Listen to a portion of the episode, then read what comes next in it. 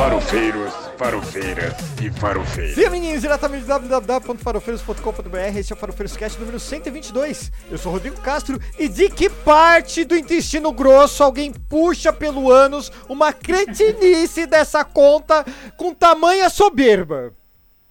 Sabe? É, pois é. Eu, eu, eu tenho dito, eu tenho dito. Mas não estou só. Temos ela, a amiga íntima do chat GPT, Paula Costa.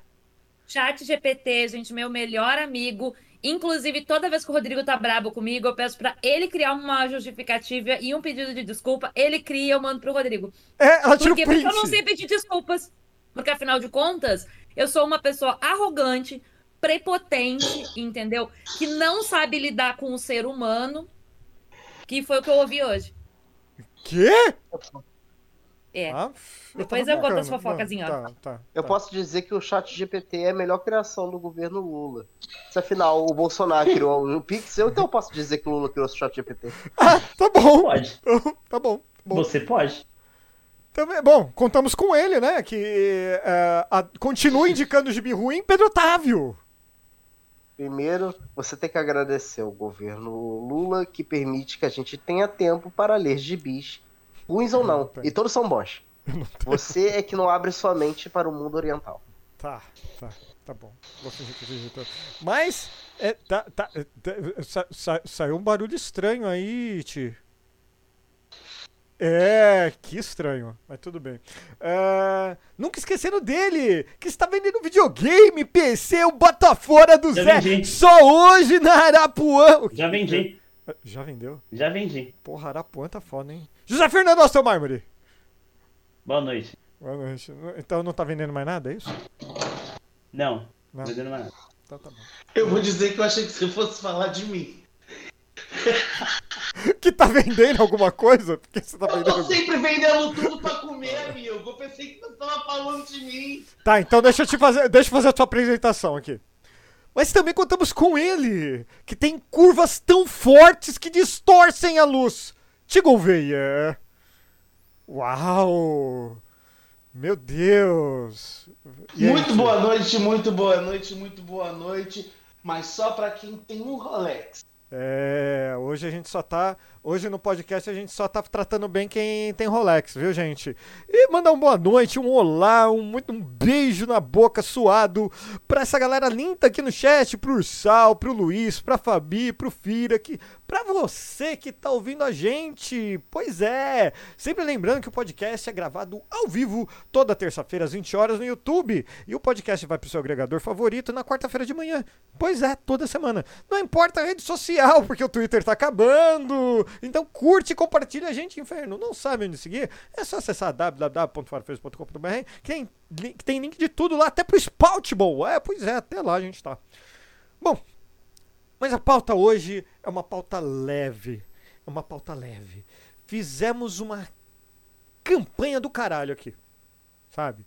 A gente fez o bingo de debate presidencial, a gente fez gameplay de debate, que todo mundo adorou fazer. É, é, a gente fez cobertura do golpe do 8 de janeiro, teve podcast do 7 de setembro, um monte de coisa flopo- flopou.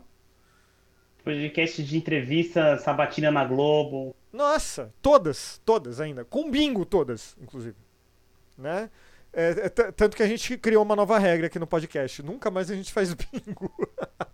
E eu quero fazer aqui a denúncia que eu estava fazendo live desmentindo o Bolsonaro ao mesmo tempo no Farofeiros, no- na minha conta e ainda trabalhando em outras coisas. Tava fazendo tudo ao mesmo tempo. Eu fui multiprofissional aquele dia. É multiprofissional. Bom nome. Tem um fio do, no Farofeiros Cast desmentindo o Jair Bolsonaro ao vivo. Não, E isso porque você é incompetente, hein? Isso é porque você é incompetente, Paulo. Imagina se você fosse competente. Você tava sentado agora lá na cadeira presidencial. É, eu acho que eu acho que se ela fosse incompetente, ela não teria ido tomar um cafezinho lá, né? Ai, deixa eu dar um beijinho aqui no ombro. Ai, que inveja! né? né? Pois é. Ah, é para o choro de muitas pessoas do Twitter. Né? Né? Ah, é. O, o- o- bom, o Pedro não foi tomar café, mas ele, ele foi lá passear também. Nossa, choraram tanto que quase molharam o pão de queijo da Paola. Mas chegou, gente. Chegou, depois de tudo isso, 100 dias de governo Lula.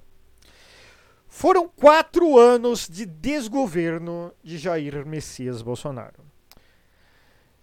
Infelizmente, a gente está longe do ideal. Né? O, o governo Lula tá, ele precisa avançar, não tem jeito. Mas a bosta é que ele não pode só avançar, ele vai ter que reconstruir tudo que o cara de, é, desconstruiu. Desconstruiu não, é um nome muito bonzinho, né? Destruiu em quatro anos para poder avançar. Tá? Então, a gente.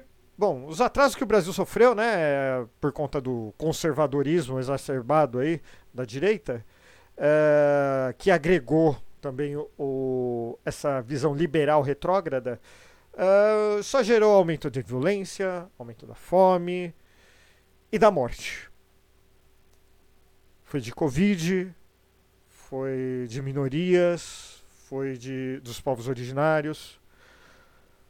A, a sociedade mais fragilizada ali ainda está sofrendo as consequências de quatro anos de más políticas sociais, só para falar por cima ali, porque a gente sabe muito bem e está documentado que foi muito pior do que as minhas simples palavras podem é, retratar. Uh, teve também a, facili a facilitação do acesso de armas de fogo pelo governo Bolsonaro, né, os famosos CAC. Que até hoje, hoje, no dia 11 de abril, a gente está sofrendo consequência dessa bosta.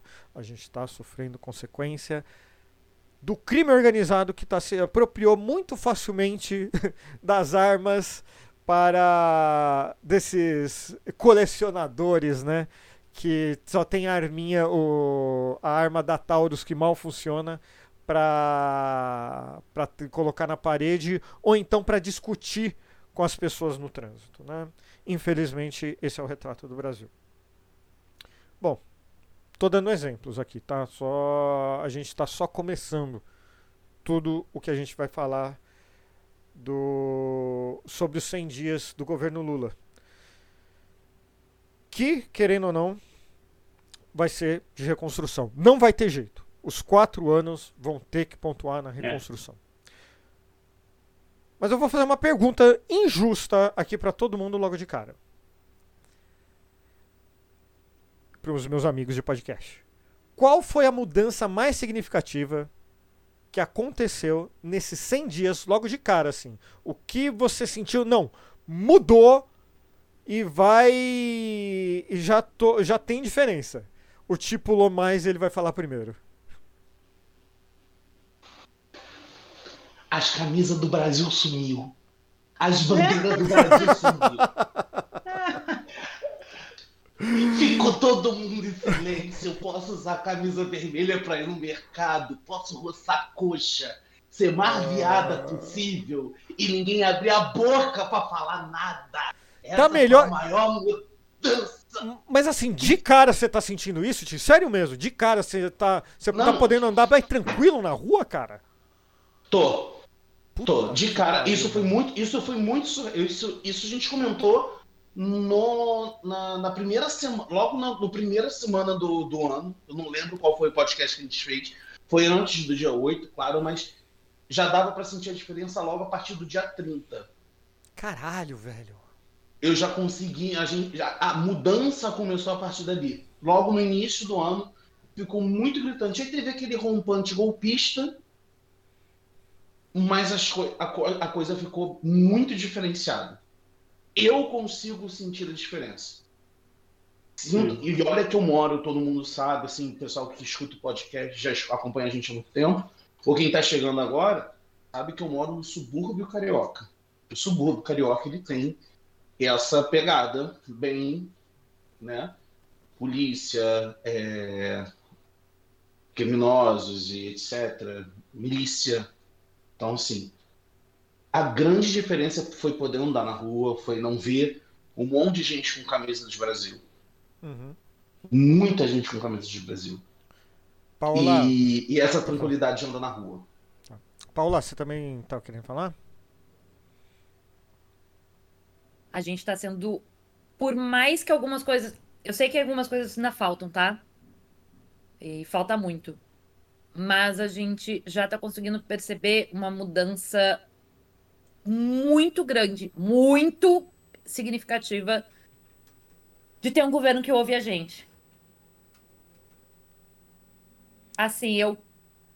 E eu, como uma pessoa que tô tendo esse contato com ministérios, com grupos de trabalho de ministérios, com secretários de ministério, é, eu sei que falta muito, tá? Tem muita coisa que a gente queria e que ainda não aconteceu. Mas, assim, a gente tá tendo um governo que tá ouvindo a gente. A gente tá tendo um governo que a gente bateu diversas vezes que a fome era um problema e era uma coisa que pegava a gente muito. E a gente tá tendo reestruturação de programa que o Bolsonaro. De programa que combate a fome que o Bolsonaro tinha simplesmente extinto. A gente tá vendo uma reestruturação do Bolsa Família. As famílias que têm crianças com menos de 6 anos já estão recebendo 150 reais adicionais, além de 600. Daqui a um mês, a gente já começa a ter o pessoal que tem adolescente em adolescentes e, e crianças em idade escolar recebendo 50 reais adicionais por criança. Parece muito pouco. Mas para quem conhece como eu, gente que depende muito e tem essa demanda muito forte do Bolsa Família para conseguir comprar comida, ouvir as pessoas dizendo que estão conseguindo botar feijão e arroz todos os dias. Eu não tô falando de carne, eu não tô falando de, de grandes coisas, eu tô falando de famílias com filhos pequenos que, assim, no final do ano passado estavam passando fome, estavam. Sim. Eu me emociono porque, né, eu trabalhava em escola, né, gente? Então. E. E esse ano estão dizendo pra mim assim, e tipo, disseram pra mim agora, né, essa semana, tipo, eu tô conseguindo botar feijão e arroz todo dia na mesa. Então, E fora as assim. pessoas que a gente conhece, né, Paola? Que você consegue É. ir no mercado e você vê no teu bairro, na tua cidade, você Uhum. conseguindo ver, assim, encontrar com essas pessoas que antes você não encontrava no mercado, você encontrar com essas pessoas Exato. no mercado. E isso Aí eu me toca. emociono porque fome é um negócio que me pega muito, gente. Assim, eu não tenho, eu não sou uma pessoa sensível. Assim, pra quase nada. Eu vejo coisas bizarras e não me e não me não me pega. Eu assisti a live de quinta-feira do Bolsonaro, né, gente? Então, assim, a gente cria uma casca aí. Uma fome, principalmente fome em criança e idoso, cara, pega muito, assim. E eu acho que saber que, por mais que a gente ainda tenha preços muito altos pra muita comida e tudo, mas saber que a gente já tá avançando, sabe? A gente tem muito que avançar. Mas a gente já teve um avanço nesses 100 dias que é, assim, o retrocesso de quatro anos pro avanço que a gente teve em 100 dias nessa questão da fome é grande, gente. É, É. muito grande. É muito Fala- grande. Quer falar, Zé? Ah, eu acho que pra mim a maior diferença desse- desses últimos 100 dias é que, cara, são 100 dias sem ver o Bolsonaro no curral, velho. No, como que é? Não era o São curral? 100 como que é o nome dias- lá? O... Cercadinho. O. Cercadinho, cercadinho, chiqueiro. 100 dias sem, sem aquela manchete de um jornalão falando Bolsonaro diz, dois pontos, vem uma, uma desgraça. Cara, isso é bom demais. Isso é bom demais. Mas assim como o Thiago, eu ando na rua assim, não vou dizer tranquilo, assim, né? Ai, nossa, ah, tranquilo. Mas muda, o ar mudou, assim, entendeu? O ar mudou. Tá bem mais leve. Pedrão, você quer falar? É, como fiquei por último, as duas coisas que eu pensei em dizer ditas por Paola e José. Assim, que uma era realmente é, o fato de, de que assim, 100 dias de governo ao, tivemos, sei lá, só uma imbecilidade política do, do Lula, que era pra ficar falando do Moro, né? É, dando voz pra ele. Mas assim, cara, em 100 dias só foi essa. E assim, Enquanto isso, lá, em outros 100 dias estava Bolsonaro espalhando pornografia pelas redes sociais dele, perguntando o que era Golden Shower. Sabe, não, não... E sabemos que não foi, era o Bolsonaro que escreveu, e pensar que tinha um bando de Deus Vultinho achando o ápice da comunicação falando merda no Twitter. A verborragia. Mas assim, além disso que eu pensava em falar, é que eu senti já uma mel- melhora nos preços do mercado, principalmente carne vermelha. É É, verdade. Eu tenho comido até mais carne vermelha nesse meio tempo. É uma verdade absoluta. Na verdade. tem cortes melhores, eu tenho conseguido é, comer carne sem ser carne assada, sabe? Tipo, Carne de, de bife. Eu Uhum. tenho conseguido, assim, e, e- tanto que esse dia eu falei, pô, eu tô com- até com vontade de comer um frango assado de novo, porque eu tava comendo bastante frango, né?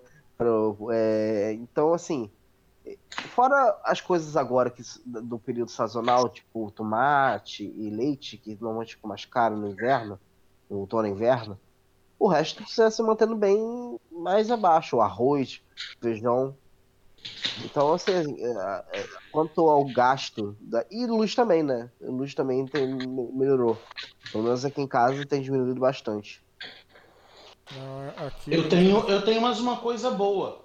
Tá, tá, tá sendo tão bom esses 100 dias de governo e tá causando tanta mudança na vida das pessoas que recentemente viralizou um vídeo de um ex-fumante que tá dois anos sem fumar fazendo exercício. O Lago de Cavalo foi visto numa pracinha fazendo exercício fortificando as pernas. Zé Fernando até viu isso.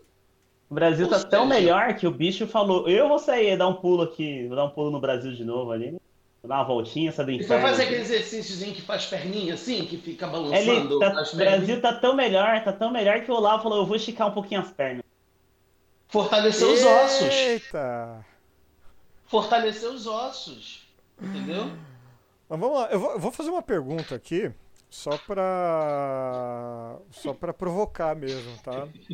Eu quero saber o que vocês sentem saudade do governo passado. Você tá de brincadeira, irmão.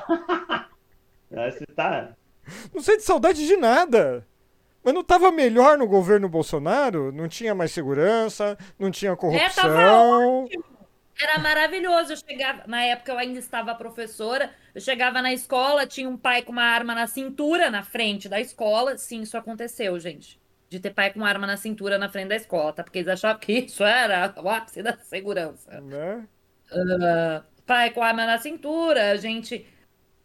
Mãe indo na escola, mãe que não era de aluno meu indo na escola é, para reclamar de mim e de outros professores que não eram do filho dela, porque achavam a gente muito de esquerda. Uma- um detalhe, por causa das nossas redes sociais. Gente, Pessoais, Redes sociais. né? pessoais. O que que o pessoal acha que o professor é um empregado fixo, né, cara? Que trabalha, tipo, embaixo da, da, da casa dele o dia inteiro. tipo, tá proibido de gostar se é a favor de qualquer coisa. Meu E vou dizer mais. mano. De verdade, gente, de verdade, assim.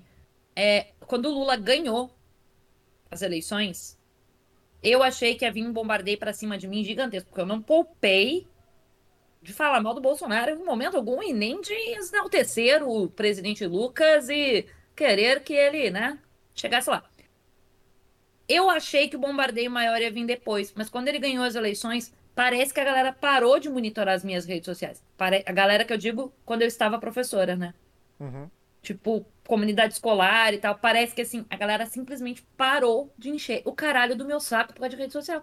Não tô mais na escola, não tô. Pode me encher o saco quanto quiser. Inclusive, vão lá, comentem me xingando que engaja. Ma- e eu não vou ler.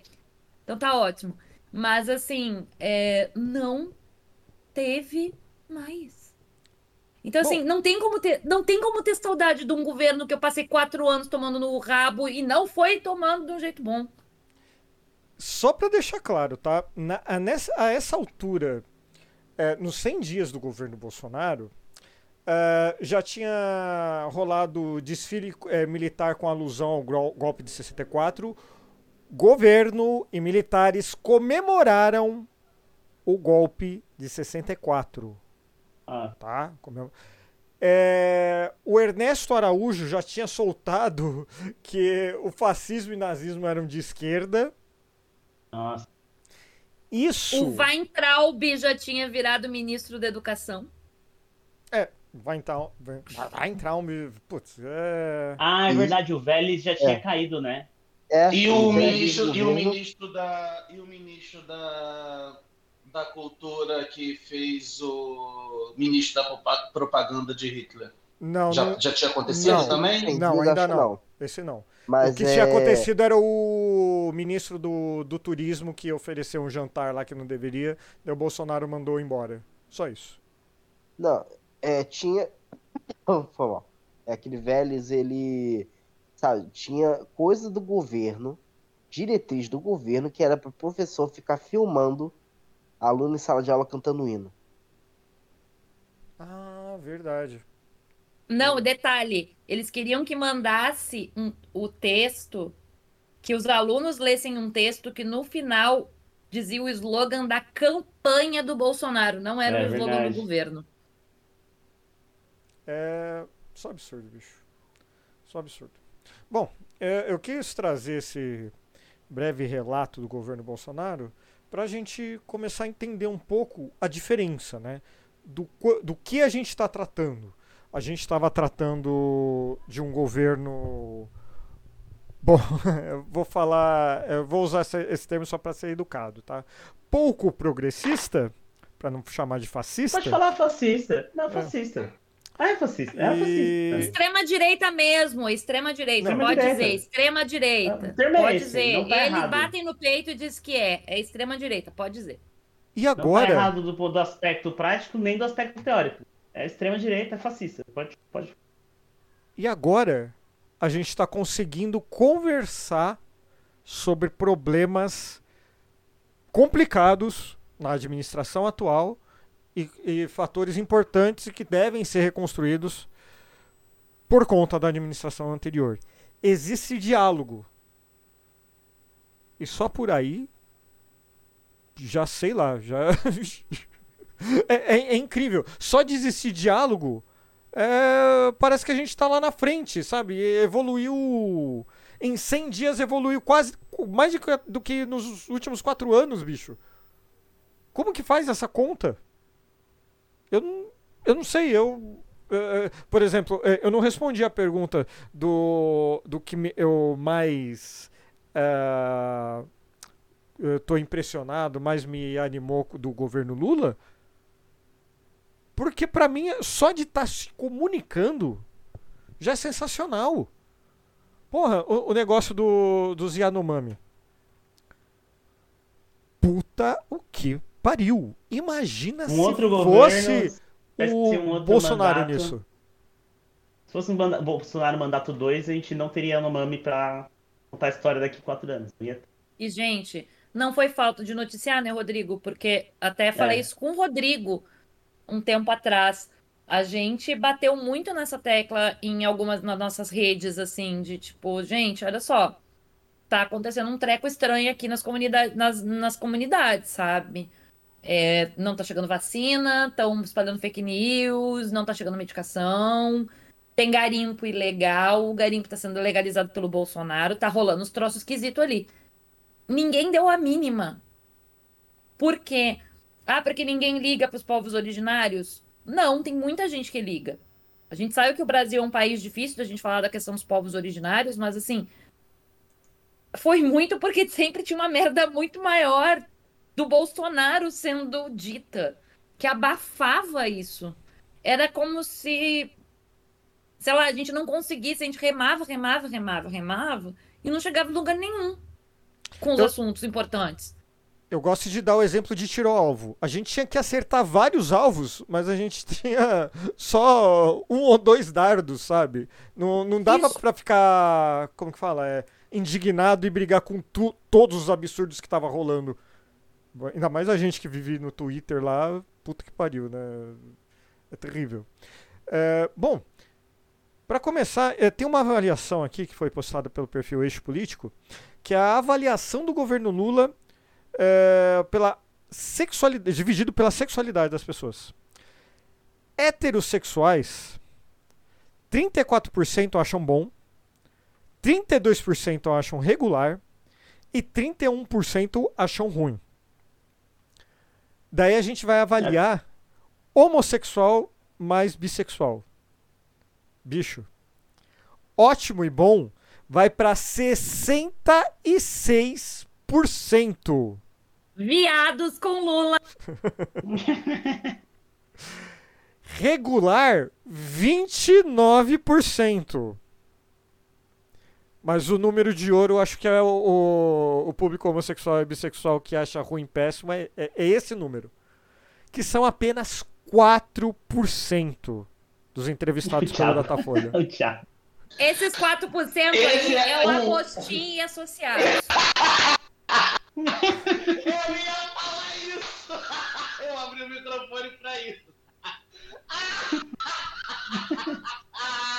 Quem é esse cara? É só pra botar é Carlinhos Maia, Augustinho, que é o maquiador.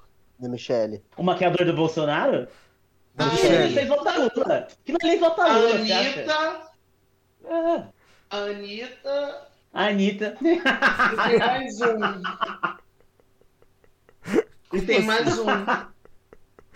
Tem mais um. Vou tentar lembrar. Mas três desses 4% eu já, já citei. E aquele cara que, que fica dizendo que é o Xandão. Que a galera fica zoando que parece o Xandão, careca. Ah, o.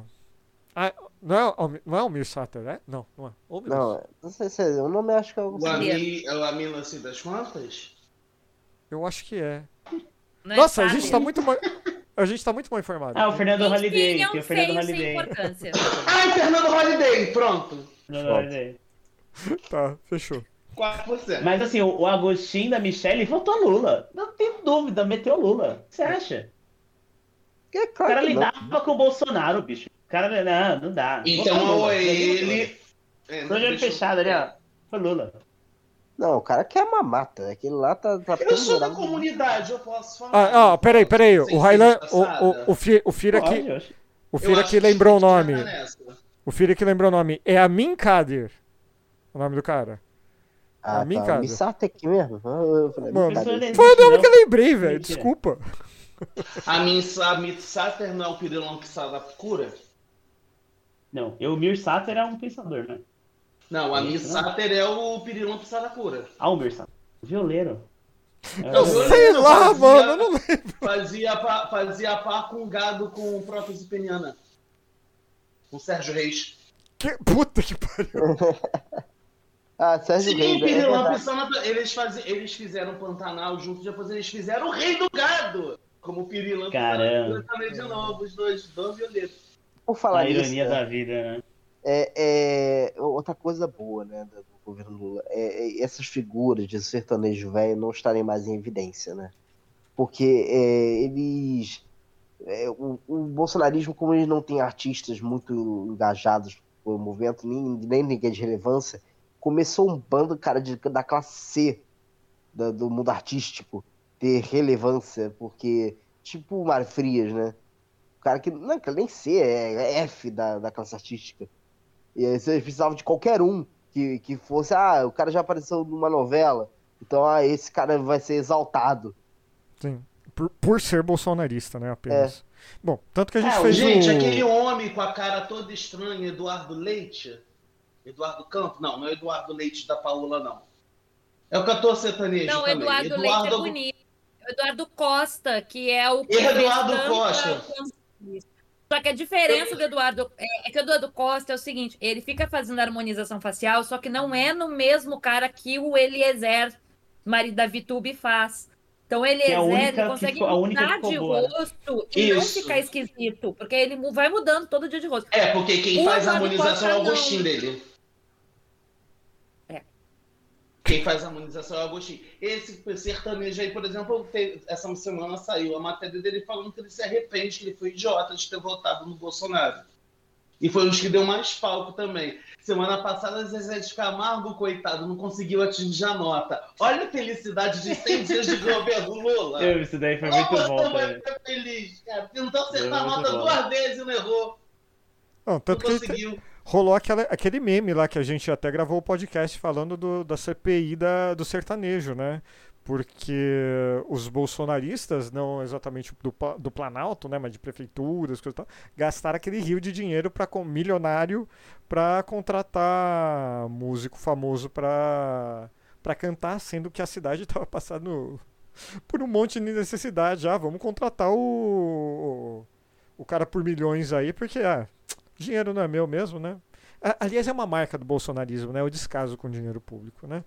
Mas tudo bem. Ah, outro fator que eu queria trazer aqui para vocês, que na verdade é uma reportagem do Brasil de Fato, que eu achei muito interessante, que é a estratégia atual da bancada evangélica é, no governo Lula. Ela eles- meio sumida, inclusive, né? meio, eles simplesmente estão calados. Eles estão na miúda. O que a reportagem do Brasil de Fato é, destaca é que, devido ao desgaste do- dos quatro anos de governo Bolsonaro, que literalmente os entrevistados comentam foram. Não teve uma comunidade evangélica que não teve briga, é, pessoas de esquerda sendo expulsas da comunidade de igreja, coisa e tal. É, o comunidades também colando nessa galera armamentista, tudo, que por mais que eu não seja evangélico ou cristão, desculpa se você está desejando a morte para alguém, eu entendo melhor a Bíblia que você. É, acabam que estão em silêncio. É um silêncio estratégico, obviamente, mas a gente não pode esquecer que Nicolas Ferreira é um- uma dessas pessoas, É. sabe? Isso que eu tava, ia dizer, assim, a gente não pode esquecer que talvez se esteja olhando para determinados políticos, mas se está se esquecendo que a gente tem outros. E aí, o Nicolas, como o Rodrigo citou, é um deles. O Nicolas, ele, inclusive, está se destacando muito na Câmara dos Deputados, justamente pela forma com que ele age, que é basicamente tratando o parlamento como se fosse o Twitter. Porque é isso que ele faz, ele trata o parlamento como se fosse o Twitter. Como se ele estivesse fazendo um vídeo pro TikTok. Na verdade, ele tá fazendo um vídeo pro TikTok. As falas dele ali são todas feitas para ter corte pro TikTok, corte pro Reels do Instagram. É para ter é, repercussão e o nome dele chegar nos trending topics, porque a intenção dele é muito maior do que ser um deputado federal, né? Isso É. tá bem nítido. É. É, Eu acho assim que estrategicamente eu, eu, eu- ele é o único que tá ainda tentando ir por essa estratégia do bolsonarismo. A maioria tá bem bem na miúda. É, assim, eu acho que é porque justamente esse é o projeto dele futuro deles tentarem engatar ele, né? Como se ele fosse o futuro da extrema direita. Mas assim, é até, por exemplo, os clássicos imbecis, como a Zambelli, estão sem falar nada. Estão cas- bem castrados, por assim dizer. É, o, o Brasil de fato destaca que, na verdade, essa tentativa de afastamento é por conta de escândalo de corrupção, por conta de atentado do 8 de janeiro e cada vez parece que piora mais e realmente a gente vê que a galera tá quieta. Tá quieta. Ti, você quer falar? Eu queria lançar um ponto de discussão ouvindo vocês, e a gente falando, Paula falou do- dos cortes que a gente estava acostumado, a gente passou quatro anos acostumados com esses cortes de TikTok que viralizavam da noite pro dia, e era desesperador passar noites e noites acordados que alguns amigos passaram para poder pegar outros cortes para poder desmentir. Me pergunto se essa estratégia usada pelo Nicolas, que, ela, que ele ainda tenta, que o Pedro falou, e o silêncio de uma grande ala não tem muito a ver, em paralelo, com agora ter um governo que efetivamente, efetivamente está indo em cima de quem permitiu que isso viralizasse e quem ganhou dinheiro em cima disso, no caso, Big Tech. Não acha que, que, que elas estão, ao mesmo tempo que isso está acontecendo, Eu Não acho que eles ainda não estão correndo pra cima, não, Ti. Eu acho que ainda tá muito por cima. É, Abriu-se discussão, o que já é um avanço, pelo menos, mas é, eu Uhum. não acho que estão. assim, por exemplo, é, algo que a gente vai falar no, no próximo episódio, extensivamente, inclusive, mas é, não vai ter jeito, a gente vai ter que repetir mesmo. Mas o caso dos atentados que estão ocorrendo em escolas é, nas últimas semanas. É, a reunião que houve com, da- das redes sociais, dos representantes das redes sociais, com o ministro da Justiça, o Flávio Dino, foi. Se não fosse uma tragédia, seria uma piada. Né? Porque a representante do Twitter, é, eu não acredito que ela foi mal preparada. ela foi com más intenções mesmo, representando todo o preconceito, todo o racismo, toda a misoginia, tudo de ruim que o Elon Musk é, fez a rede é, é, é trans, é, é, transbordar, transpirar, não, não sei que palavra usar aqui direito. O, o ódio ainda está em evidência. O Twitter é, é uma das principais ferramentas. Ah, mas não é muito grande. Mas é lá que as pessoas se organizam normalmente. De lá que partem muitas das informações, mas uma ação efetiva do governo nos 100 dias eu ainda não vi. Vou colocar um pouquinho é. que ela veio imbuída disso tudo, desse sentimento todo, mas eu colocaria um tiquinho de xenofobia. Porque eu senti Também. um tiquinho de xenofobia, assim. Também. Quem são esses daí das repúblicas de bananas? Também. Querendo é. falar o que a gente tem que fazer aqui. Quem são vocês? Hablas espanhol? Coisas assim, entendeu? Com certeza, até se a gente pensar em como é que tá cabeça, a, a, literalmente o, a, o topo lá, né? Que é o Musk. A galera que ele mandou embora, ele botou gente igual a ele no, no comando. Né? Mas eu acho que tem uma questão aí que é. Acho que tem alguma. É uma soma de fatores que faz com que essa oposição bolsonarista, que é tipo facho, seja mais quietinha. Acho que tem o dia 8. Tá, acho que todos eles estão esperando mais ou menos para ver como é que vai ser o andamento do processo do dia 8. Porque tem muita coisa rolando, né? Tem, tem gente sendo investigada e tal. Então eles estão meio que, tipo, sentindo ali para ver como é que vai explodir essa bomba, se vai cair no colo deles, se não vai. Tal. Igual nos Estados Unidos, né? Eles ficaram uns dois anos que acalado lá em relação ao Capitólio. Agora que o Trump voltou, agora que as pessoas estão falando do Trump de novo, a oposição apareceu com o espantalho de combater a agenda, a agenda woke, a agenda trans. Aí estão fazendo barulho para sua... perder a eleição. Usando o seu negócio, usando seu negócio quem vai segurar o rojão, quero usar uma frase parafraseando alguém de quatro anos atrás quem vai segurar essa pica do tamanho de um cometa? Pois é. E aí eu acho que eles vão segurar por um pouco, até porque assim, a oposição não tem nada para mostrar. Ela não tem força para combater. O problema do governo não é a oposição. O problema do governo é o centrão. Não é. O problema do governo não é o bolsonarismo. Mas assim, nem de longe, os caras são muito desmiolados. Eles são muito desorganizados, eles são muito burros eles, e, eles, são, eles são a minoria. O problema do governo não é esse, o governo não vai esquentar com esses caras e dizer, ponto. Eles não vão conseguir se organizar, para fazer barulho por quatro anos. Eles não vão conseguir. E se eles começarem a fazer barulho agora, eles vão queimar a largada para fazer barulho quando chegar as eleições municipais e, e, e, e federais da, da, as duas, a, de, de 2024 e 26. Então eles vão deixar bem pro finalzinho lá, porque aí eles vão ganhar like pra cacete etc. Salvo, salvo um ou outro, tipo o Nicolas. Vai, ficar, vai é. fazer uma bagunça ou outra, mas mesmo depois do que ele fez lá com a peruca, ele tá quietinho. Também não tá falando mais nada.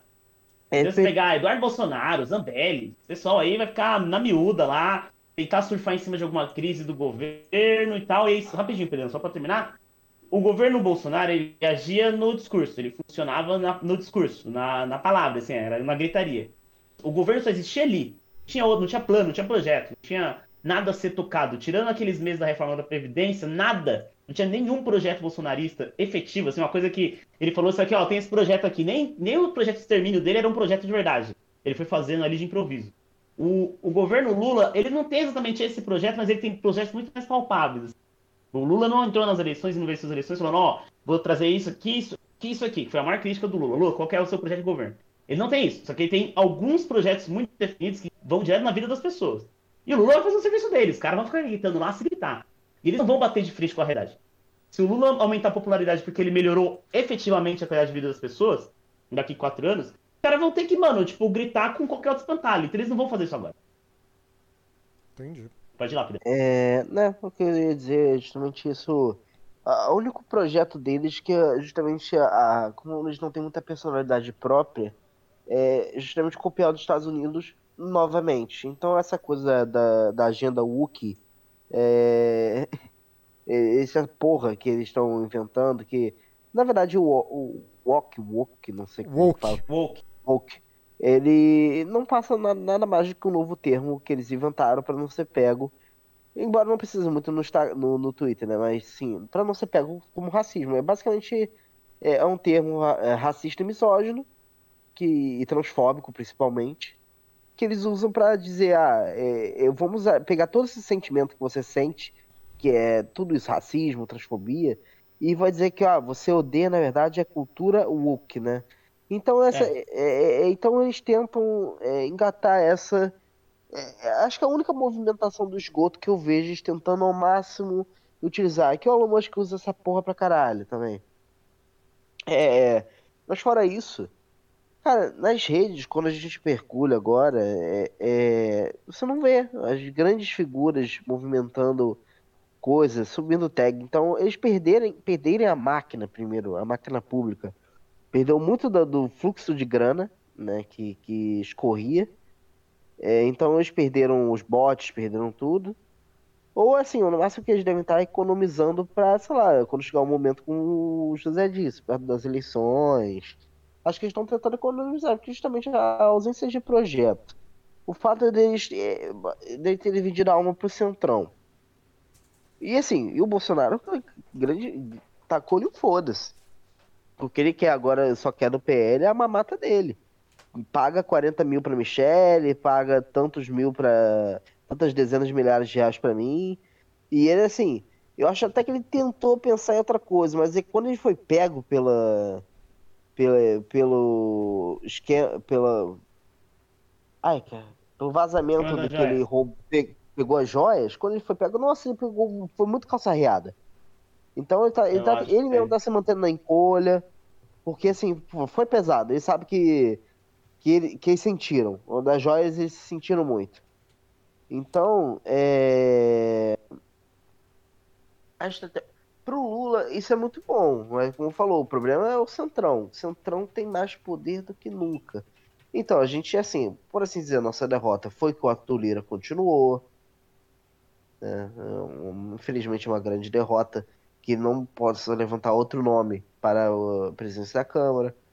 Mas, assim, o Arthur Lira ainda está enfrentando alguns problemas. Né? Não está aquele bem bom de antes, mas ainda assim ele tem muita força. É... E... Pode falar. Não, e assim, então. É...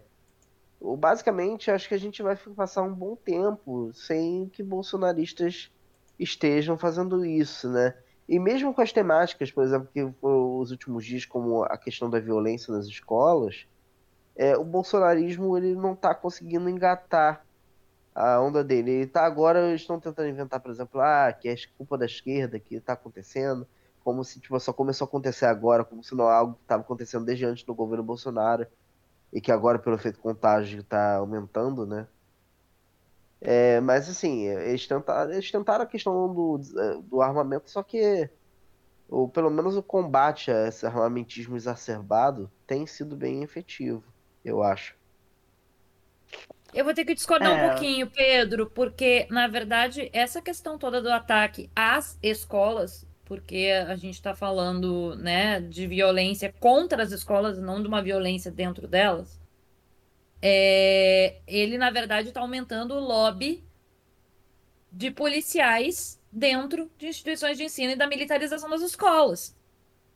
E querendo ou não, o bolsonarismo é uma coisa que a gente tem que falar, debatido muito há muito tempo, ele tem uma mania de trazer, ele tem a prática de trazer soluções que para o cidadão médio, o que não entende o que está acontecendo, que não está dentro daquelas bolhas, que não sabe o que está rolando, é que não entende de, de, de algumas questões, é, ele traz uma solução que é fácil, é rápida, é prática. Mete policial para dentro das escolas e prende. Então, assim, pra gente que, que entende o que tá acontecendo, sabe que isso não vai funcionar. Botar policial dentro da escola, a gente vai falar mais sobre isso na semana que vem, mas botar policial dentro da escola hoje é pedir para esses ataques até piorarem. Porque os caras querem morrer como mártires. Essa é a questão. Então, assim, na verdade, eu vou ter que discordar um pouquinho, porque eles estão pautando o debate, sim sobre essa questão e estão pautando muito melhor que a esquerda. Porque a esquerda não tem nenhuma solução rápida e mesmo as soluções que são de médio e longo prazo, elas não estão sendo pautadas pela esquerda. A gente não vê um Camilo Santana, que é o ministro da Educação, indo a público dizer que vai dar formação de professores para o professor entender o que é o extremismo e conseguir sacar que um aluno está mudando o comportamento. A gente não tá vendo Flávio Dino falar que vai fazer uma ação coordenada. A gente tá vendo Flávio Dino dizer que vai liberar grana pra guardinha. Então, assim, é, o bolsonarismo tá conseguindo pautar. E ele tá conseguindo pautar muito bem. Muito bem. Muito melhor. Esse é o. da- das coisas todas esses 100 dias, eu acho que a brecha que a gente pode dizer que tá rolando aí é a gente não pegar essa pauta pra gente e dizer, ó, existe uma solução, mas ela é uma solução de médio e longo prazo. Ela não é uma solução para amanhã. Mas pro cidadão médio, meter policial na escola resolve. Porque o cidadão médio não entende o que é neonazismo. O cidadão médio não sabe o que é um chan. O cidadão médio não sabe o que é cooptação de jovens. O cidadão médio não sabe o que que é red pill.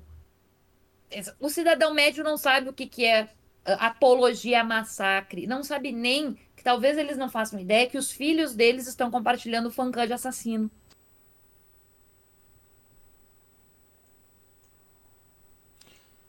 Então eu acho que das pautas, assim. É, acho não, é o que eu, que eu não tô vendo, na verdade, fazendo todo o trabalho que eu tenho feito nos últimos dias, é, mais do que eu já fazia antes, é que o Bolsonaro está conseguindo pautar muito bem isso. Muito bem. A, a extrema-direita mundial, né? Não, assim, perdeu força. Mas não é que ela se extinguiu, não é que ela tá, tá quieta no canto, nada. Ela tá. Tá bem ainda, né? Porque era, era um movimento que até então, sei lá, antes da gente. Eu, por exemplo, que vou me colocar, porque politicamente eu não me envolvia mesmo até pouco tempo atrás. É, eu não via um movimento de extrema-direita tão forte assim. Eu não via as maquinações. É, demorou muito para eu ver.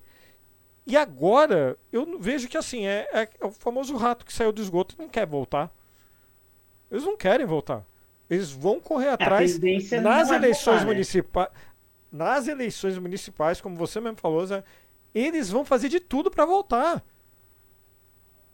Eles vão fazer de tudo para voltar. E assim, entra um pouco no que a Paola falou e entra também no que o Pedro falou, que assim, eles estão esperando o momento para dar o bote, sabe? Estão se segurando, porque a hora de dar o bote, talvez sejam as eleições municipais, que a esquerda está ignorando federal, sabe?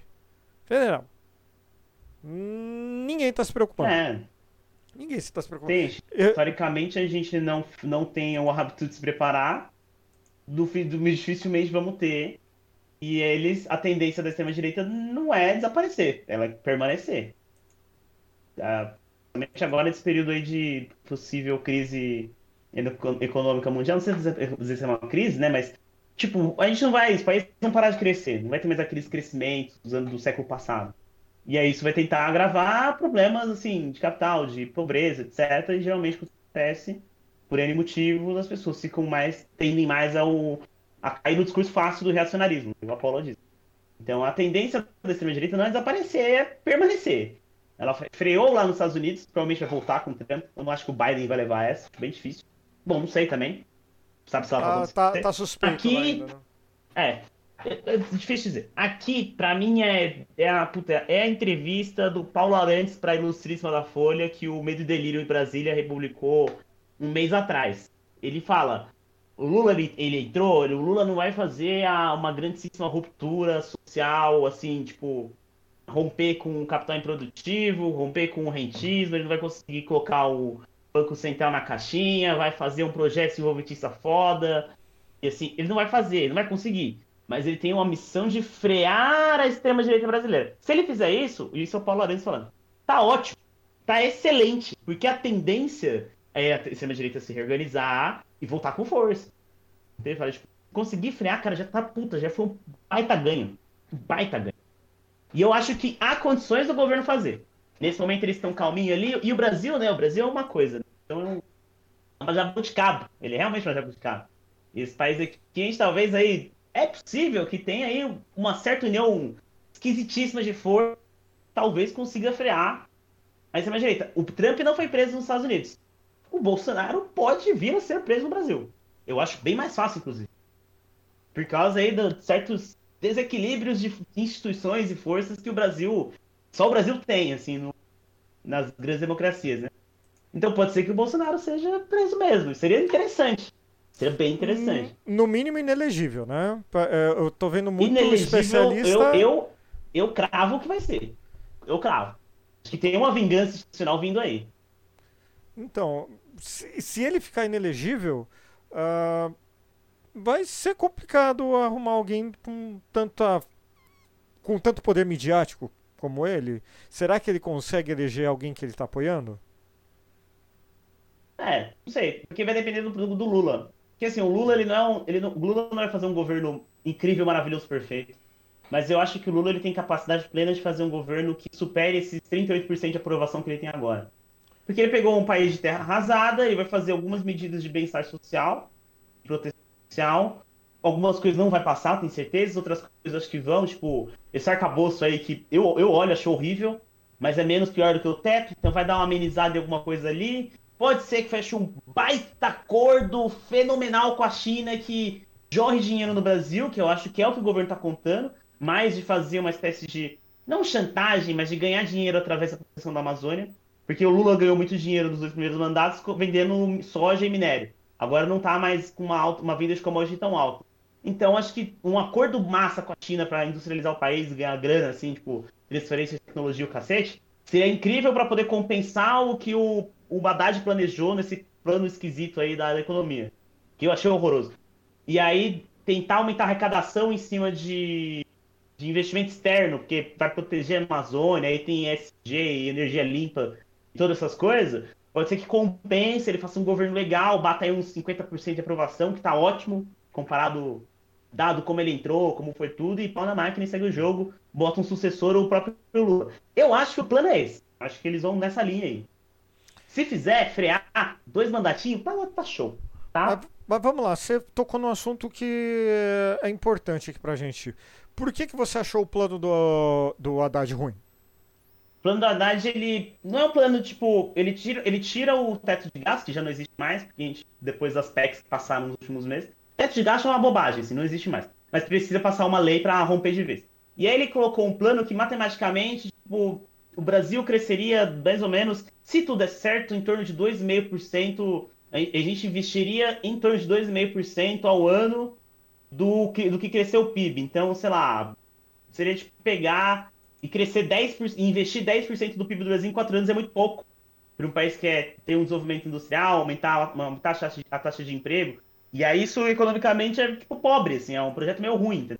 O Lula tava botando no primeiro mandato dele, acho que não sei se foi o primeiro ou se- o primeiro ou segundo somado, a média era 5% do PIB de investimento, é dinheiro pra cacete. Era muita grana. Por isso que o Brasil cresceu. Porque o Estado tava botando dinheiro na indústria, na, na construção civil, em ciência e tecnologia, etc, etc. 2,5 para um, pra um, pro- pra um cara que entrou pro, e fala que quer reconstruir o Brasil é pouco. Isso, assim, é o melhor cenário, né? Se a gente entrar em estagflação esse ano e se a, se a economia não crescer, não tem investimento. Vai ter pouquíssimo, vai ter 0,5 de 0,5. O plano é ruim. Eu olho, eu acho ruim. É menos, é, pior, é menos pior do que o teto.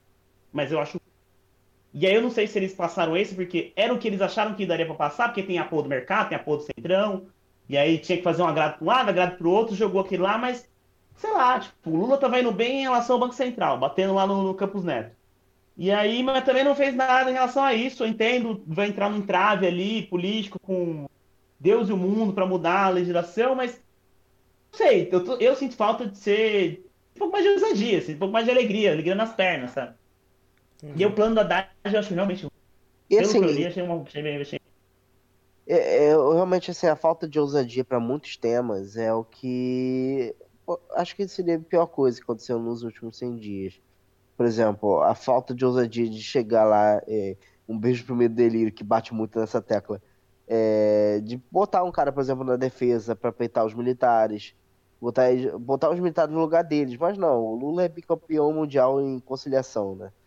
É, então, assim, a conciliação com os militares, pau no cu dos militares. É pra eles sentirem, tipo, o peso de terem apoiado o bolsonarismo com tudo, tipo, é, para eles nada para se vir tudo, faltou essa parte.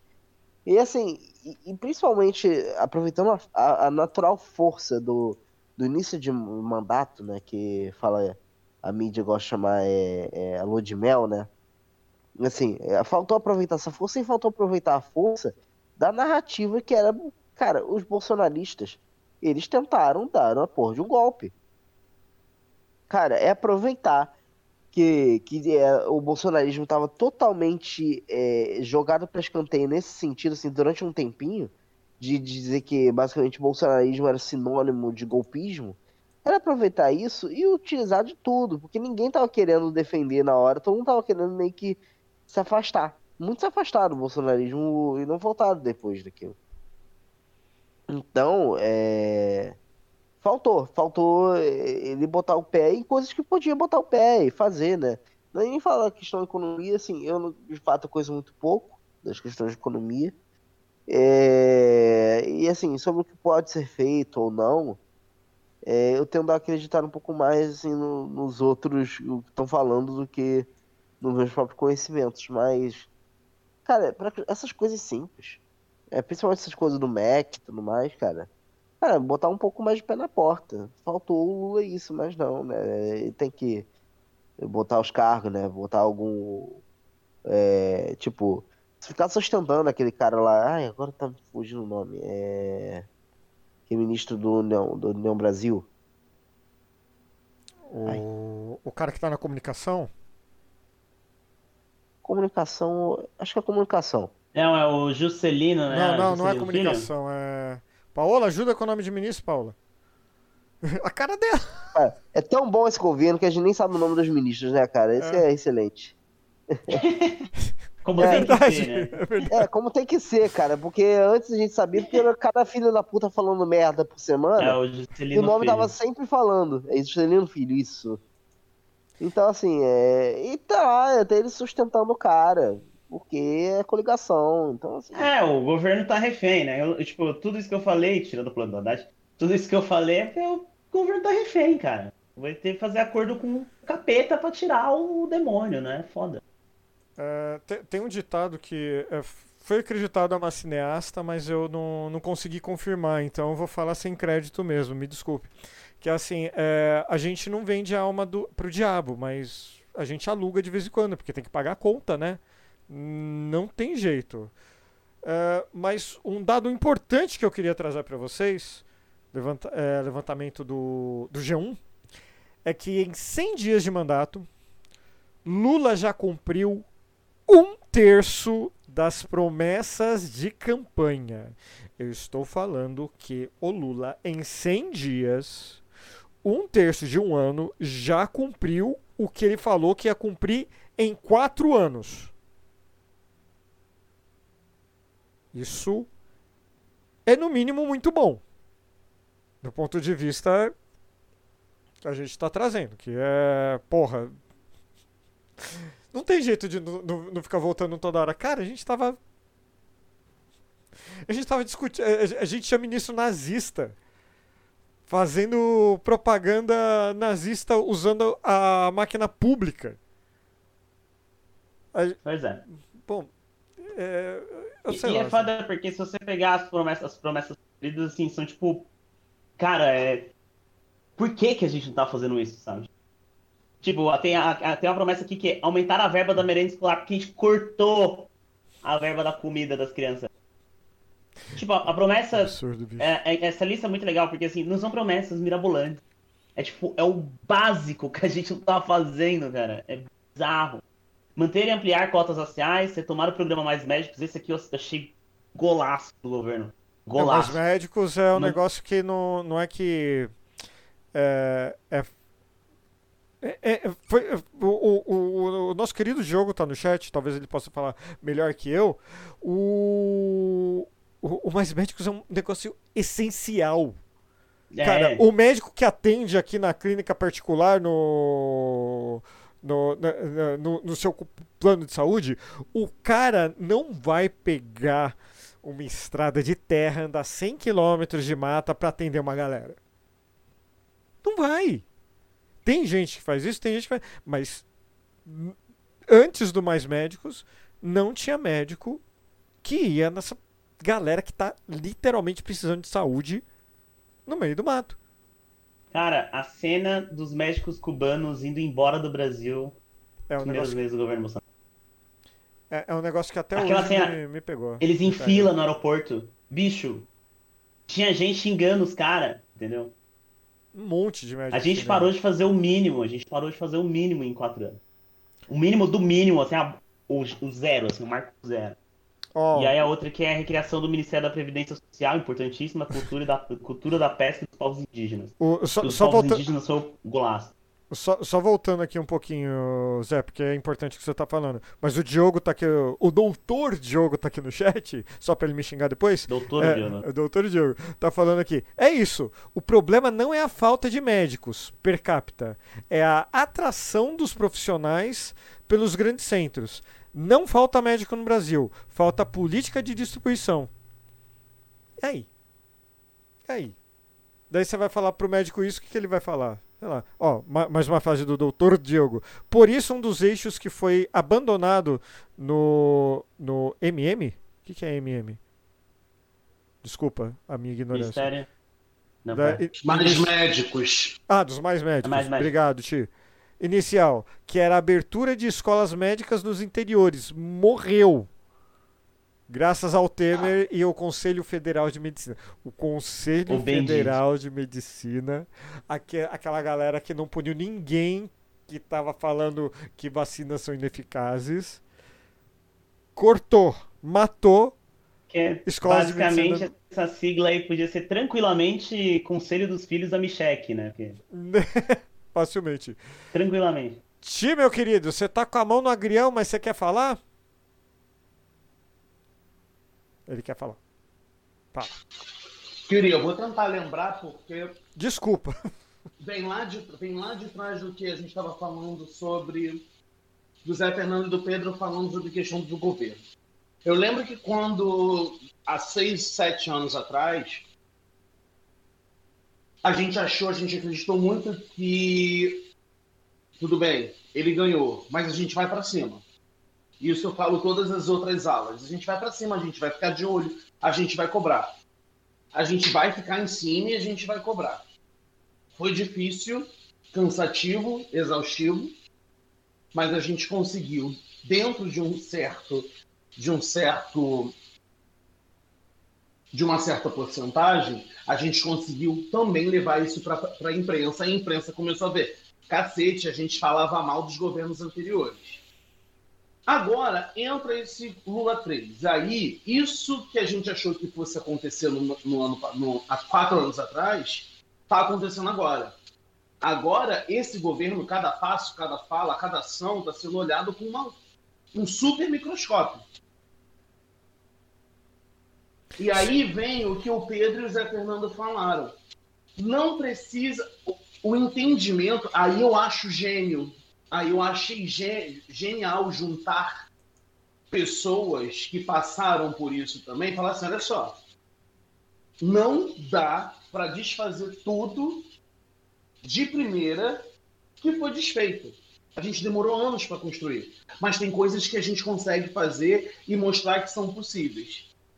Então eu acredito que essas pequenas, as pequenas coisas que não são as mirabolantes, as grandes e que demandam tempo, elas estão sendo feitas para estancar sangria, para ir estancando sangria, sabe? Cuidando de pequenos pontozinhos e consequentemente você tem e consequentemente você tem o entendimento é quase como você é quase como realfabetizar a população politicamente sabe então trazer a questão dos médicos e, e, e, e esse cuidado com o outro o que a Paola falou no início do sim do, do, começar com o básico a possibilidade de você cogitar de conseguir ir no mercado comprar alguma coisa para você e para sua família, para seus filhos comerem. Então, acredito que esse começo. E aí, volta, vou, vou voltar um pouquinho mais quando o Zé Fernando falou sobre a questão da extrema-direita tá, tá, tá quieta. De muita gente estar tá quieta. E aí vem um, um grande, talvez, um principal pulo do gato que a ala progressista, a esquerda e, a, e, essa galera precisa entender. Eles estão à espreita esperando uma simples fala ou um simples gesto para cooptar as próximas eleições do ano que vem e a de 2026.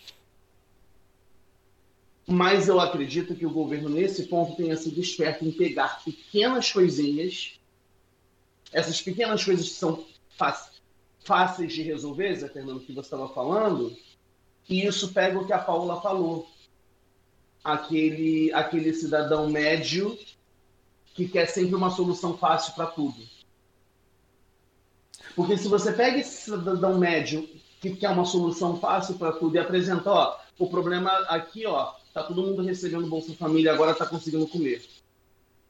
É simples. Ele não tem que pensar, ele não vai se sentir inferiorizado, ele não vai se sentir inferiorizado por questão política, por não entendimento. Mas você acha que o cidadão médio está reconhecendo que, o, por exemplo, esses 150 reais a mais no Bolsa Família é importante? Porque o cidadão médio, no meu entendimento, Tati, é uhum. tipo classe média.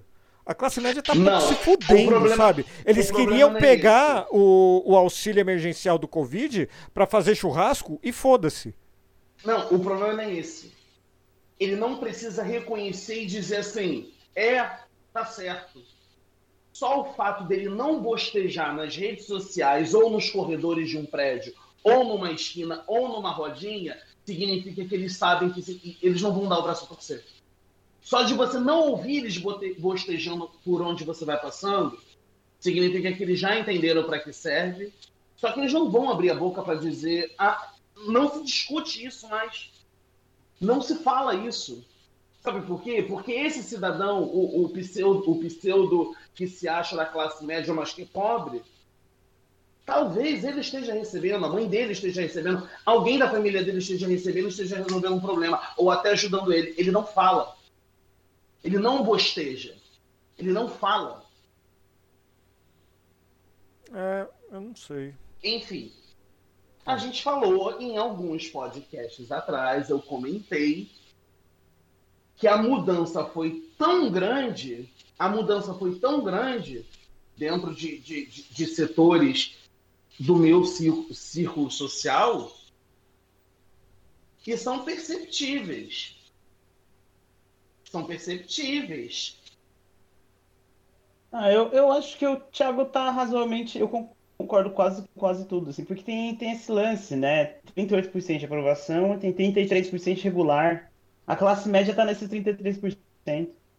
Quem tá achando ruim péssimo é bolsonarista reaça. Esse cara ele não vai conquistar nunca. Talvez uma parcela desses 20 e pouco por cento aí, talvez vire. Os, os 33% regular, que é essa, o famoso, que era, eles chamavam de nem nem, né, na época das eleições ali, no, bem antes, assim. Que é tipo aquela pessoa que não é tão politizada, tá ali, a classe média, a classe média clássica. Isso daí ele é conquistável. Se a gasolina assim, não subir mais, essa pessoa já tá feliz. E a, prova, e a prova disso é tão grande que a gente pode ver. Cadê o Moro? Que há três semanas atrás estava ali em cima, falando um monte de merda. Cadê ele?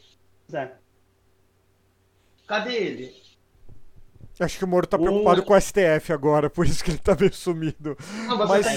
a gente tá falando de classe média, eu acho importante falar uma notícia de, de hoje, inclusive, que é que o dólar, sabe aquela moeda lá que dita tudo no mundo, caiu a 5 reais e tá com a menor cotação nos últimos 10 meses. 10 meses. A classe média tá comemorando? A classe, a classe média não tá dançando na cozinha igual o Tio? Porque assim, é, foi, é, é uma conta que é, o G1 traz a, a notícia. A, a moeda caiu 1,17% e foi cotada. Olha só o tamanho da cotação. É, Ti, se você puder dar uma mutadinha no seu microfone. É, a moeda foi cotada. Eu achei que tava mutado, desculpa. Fica tranquilo. A moeda foi cotada a R$ 5,0067. É, desculpa, mas eu não tenho 4, é, não tenho quatro casas depois da vírgula na minha conta bancária. e nem na, na, na, carteira, literalmente. Não, nem, nem na carteira. Uma nota de 10,0067. É, sabe assim, então que regra de arredondamento é essa que, que assim, é para não falar que tá 5 reais, é isso? Talvez. Porque a mídia, é, e eu acho importante a gente falar, eu te deu uma pincelada nesse assunto, é, a mídia, é, no geral, né, não gosta de qualquer um que é da. Eu, eu não vou falar nem da esquerda, é, da, é centro-esquerda. Sabe? É, não adianta o que o Lula fizer. O Estadão vai continuar fazendo aqueles editorial que tira do cu. Ah, inclusive no Twitter hoje, a quantidade de comparações de, de editorial do governo Lula e o governo Bolsonaro são absurdas. No edi- teve editorial dos 100 dias do Estadão que pede calma e paciência, que o governo Bolsonaro está só começando. Então é precipitado a gente tirar qualquer conclusão agora. Do governo Lula estão reclamando. A grande verdade é que a mídia sempre foi, sempre será tucana. É, assim, eles não superaram até hoje que a S. Neves não venceu, né? Então, é. Assim, é, eles se apressaram muito pra correr e começar a, ba- a bater, assim. Porque é uma coisa ser crítico, ter críticas fundamentadas e, assim, opiniões legais. Cara, é, é- é realmente aquele meme. O Estadão, por exemplo, é tipo, ah, sei lá, eu só odeio Lula. E inventar aquela imbecilidade pra fazer notícia chapocrando, cara. Cara, é, a galera, a galera acha que são muito rápido que se, se- que o outro lado queria terminar com ela, né? É que trouxe lucro, né? Eu vi muita gente comentando, mas, por exemplo, quando o Bolsonaro falou que ia cancelar a assinatura da Folha de, do Planalto, de todo lugar, o que, que o progressismo fez, o que os opositores do Bolsonaro fizeram? Foram assinar a Folha. Então o Bolsonaro, indiretamente, trouxe lucro para a Folha. E é isso que eles estão correndo. Tanto que você vê comuni- a comunicação eh, em redes sociais é, eu posso falar mais da Folha, que é o que eu acompanhei um pouquinho mais nos últimos meses. Os caras muda, eh, os caras são esquema clickbait. Bom, sempre foram, mas assim, tá generalizado, generalizado. E eu queria ler aqui só, só um trechinho aqui do do do Estadão, do especial Os 100 dias de governo Bolsonaro. O governo do presidente Jair Bolsonaro chega ao centésimo dia nesta quarta-feira, dia 10 de abril. É evidente que seria precipitado imputar qualquer avaliação definitiva, qualquer que fosse o diagnóstico, de fracasso ou êxito. Afinal, o tempo foi curto em face de um mandato de quatro anos. O hábito de fazer um balanço ao fim dos 100 primeiros dias permite, no entanto, algo muito valioso: identificar se a nova gestão soube aproveitar o clima favorável de uma arrancada. Você acha mesmo que o Estadão repetiu essa fala para o governo Lula? Estou falando tudo isso porque essa, esse, esse mito da mídia ser imparcial, um veículo de comunicação ser imparcial, é, é lorota. É conversa para pôr dormir. Não existe veículo de comunicação imparcial. Aqui nós não somos, sabe? É, os veículos que eu mais sigo não são. Agora, esses, esses grandes veículos tentar se vender como imparcial, Folha, Globo, Estadão, é uma piada. E de mau gosto. Porque foi isso que despolitizou uma grande parte da população. Eu sou prova disso. Eu fui por muito tempo uma pessoa totalmente despolitizada porque acreditava que estava escrito no jornal. Sabe? Eu, pre- eu preciso fazer um adendo aqui que a reforma da Previdência, se eu achei a, a notícia correta do governo, pra- ela foi apresentada no dia 20 de fevereiro de 2019. Hum, Ela foi aprovada no final daquele ano, né, lá em novembro. Tá. É óbvio que o Estadão tava, tava, sendo, tava, faz- tava sendo tranquilinho com o Bolsonaro. Ele tava passando a reforma que a galera que bota dinheiro no Estadão queria, né? Curiosamente, Bolsonaro torrou o dinheiro da reforma, a, a suposta economia da reforma da Previdência em compra de voto, ninguém falou nada. O Estadão não tá falando, precisamos de uma nova reforma. Cadê?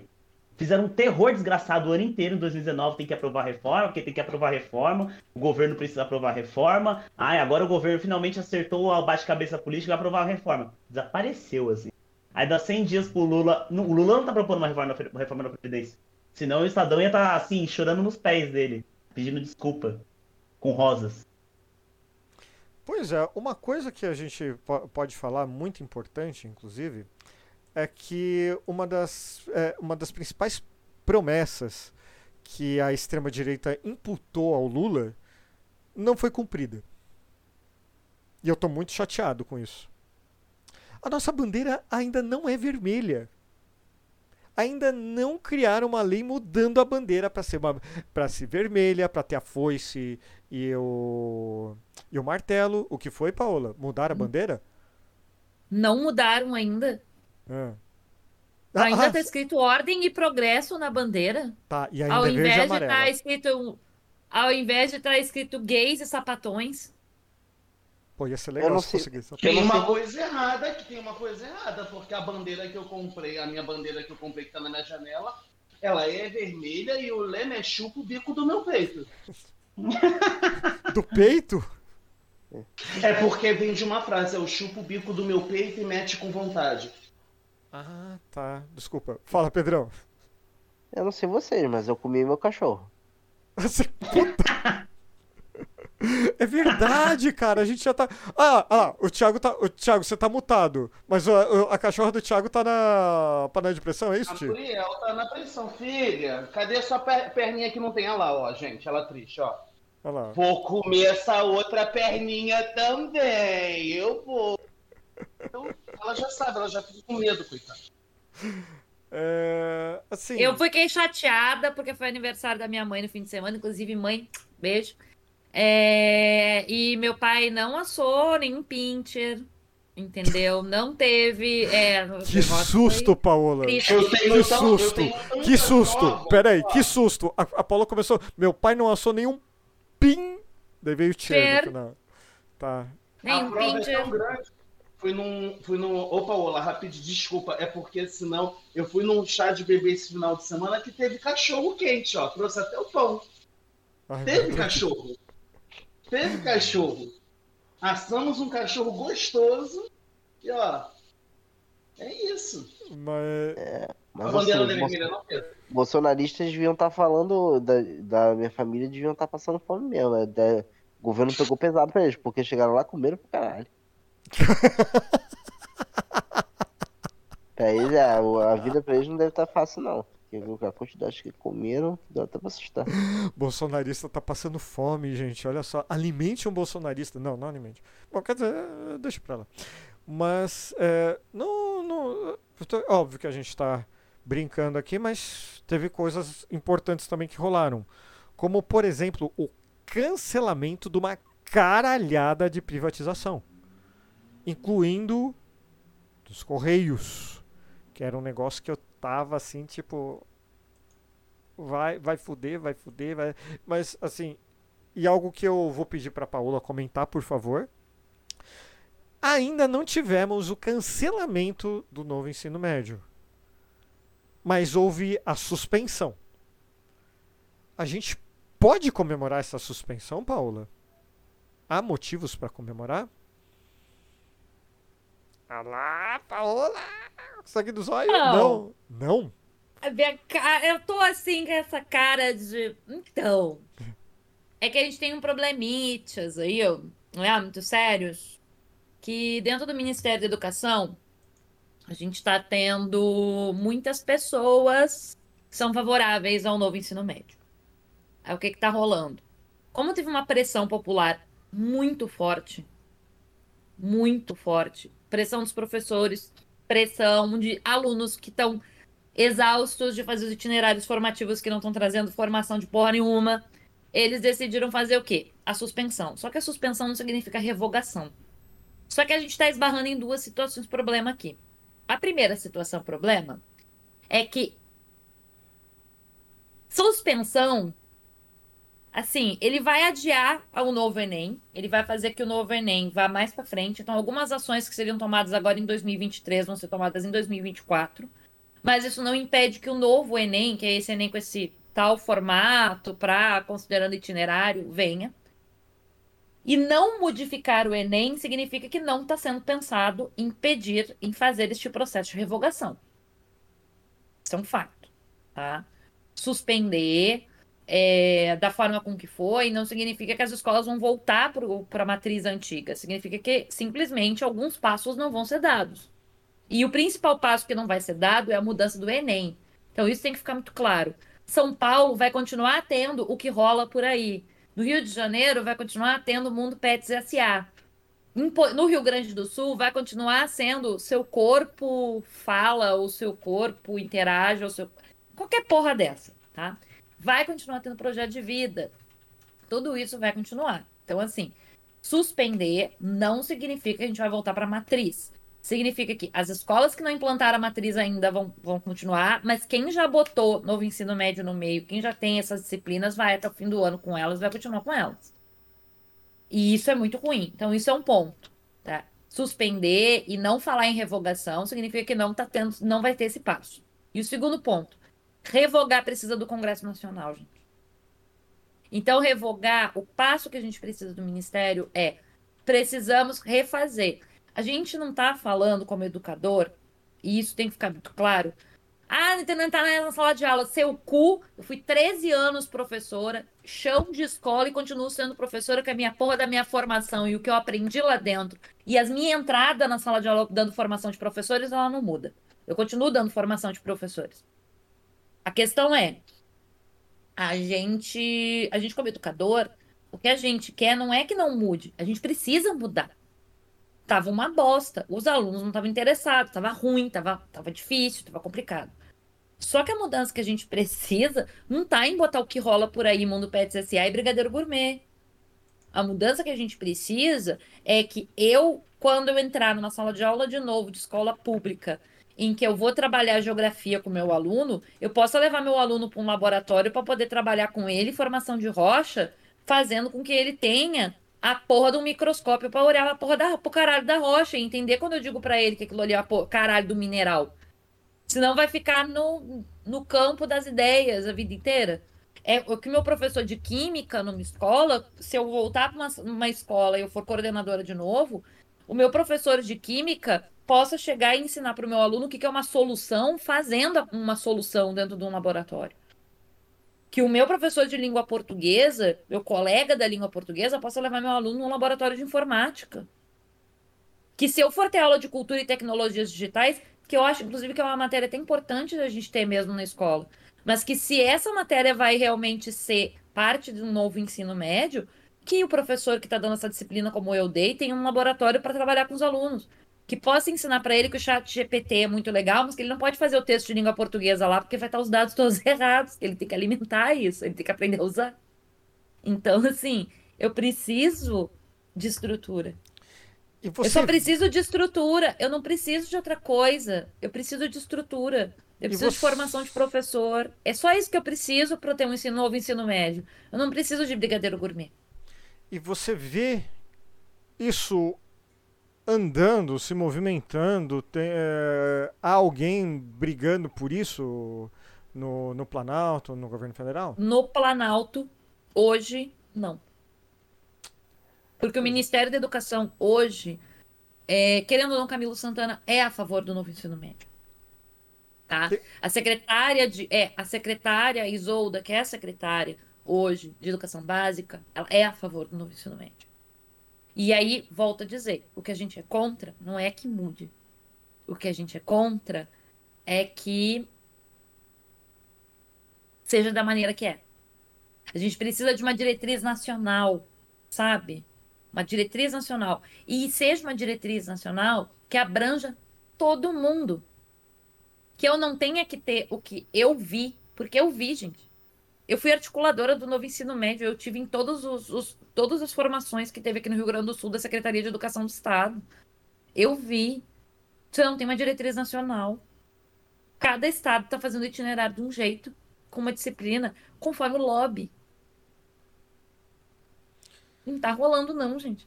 E aí eu tenho professor, tenho escola particular, que assim, enquanto o meu aluno da escola pública tá tendo brigadeiro gourmet como ciência da natureza, o aluno da rede privada tá tendo um laboratório de química como sendo itinerário de ciência da natureza. A disciplina que ele tem é laboratório de química, é laboratório de física.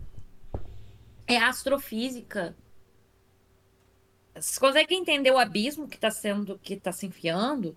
Então, assim, hum, suspender, gente, não é revogar.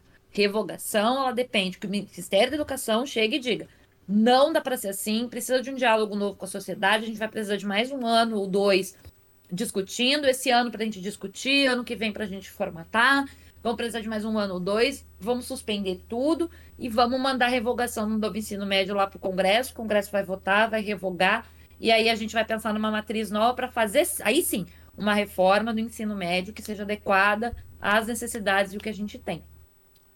Sempre lembrando que a Paola fez um texto excelente lá para o blog falando do, dos problemas do novo ensino médio e vai estar linkado no post lá no blog e recomendo fortemente a leitura para quem se interessar. Inclusive, gostaria de dizer que um dos maiores expoentes da educação e um dos caras que mais luta contra o novo ensino médio, é o professor Daniel Cara da USP, elogiou meu texto.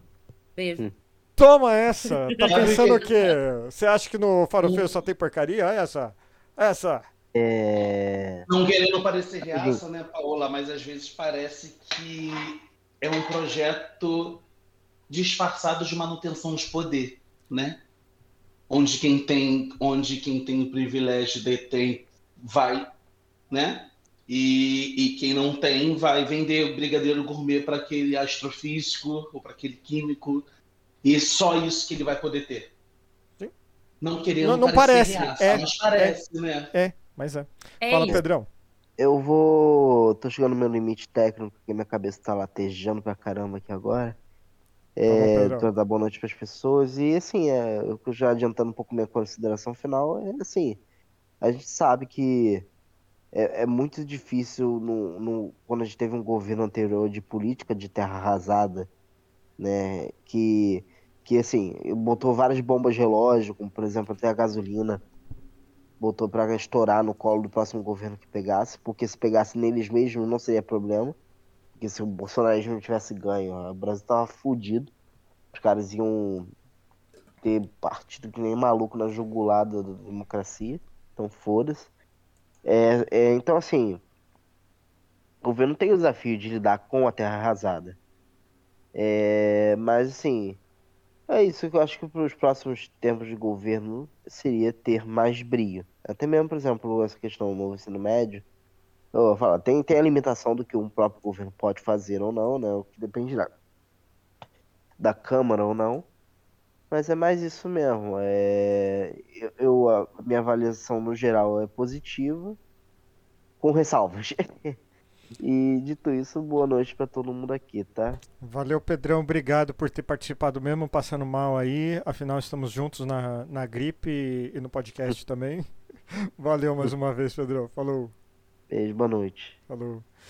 Mas é, é, é, é meio isso, né, cara? O que, o que o Pedro falou bem. Deixa eu ver se não zoou. É, o que o Pedro falou. A gente tá aqui, a gente fez campanha pro Lula, tá?